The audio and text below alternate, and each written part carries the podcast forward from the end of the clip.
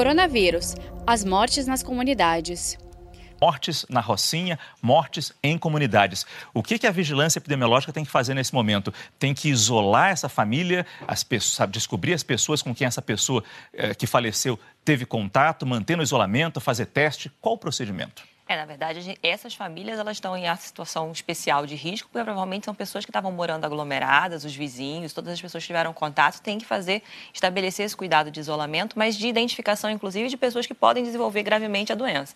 Se a gente tem cinco casos de morte, significa que aqueles 80% que estavam bem, que estão infectadas, elas são pelo menos aí uma parte de 80%, é, 80 pessoas da população ali que estão contaminadas e podem estar por substancialmente multiplicando essa contaminação, essa infecção por, pela toda a comunidade. Então, assim, por que morrem cinco pessoas na Rocinha?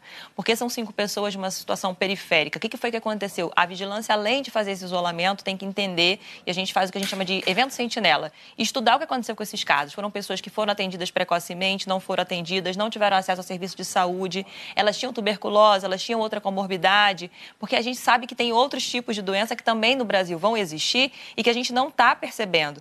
O saneamento básico, onde essas pessoas passaram os últimos dias de vida quem tem maior chance de ter se contaminado nesse ambiente. Então, é um cuidado especial.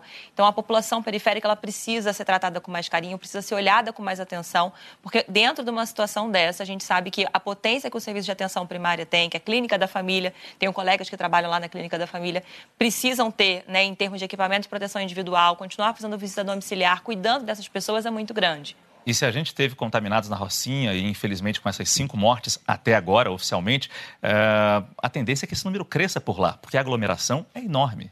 Exato, como nós já falamos antes, a contaminação ele é muito contagioso e a gente sabe que 85% vai ficar bem, mas existem 15% que vão precisar de atenção. E é importante dizer que não são só os idosos, os jovens também. E quando a gente olha aquelas taxas de quem evoluiu, quem morreu, a gente sabe que 15% acima de 80 anos tem mais chance de morrer. Mas isso não significa que uma pessoa de 40 anos não vá ser internada. A gente precisa de construir políticas públicas que, associadas à política de saúde, dê segurança para essas pessoas a cumprirem as instruções, as orientações. Mas tem como fazer agora? Eu acho que a gente já está no momento que a gente já devia estar fazendo, na verdade. Há 14 dias atrás foi anunciado que o governo iria fazer a questão da renda mínima para os trabalhadores informais, etc, etc. E só ontem a gente teve o link e a liberação da inscrição na Caixa Econômica, etc.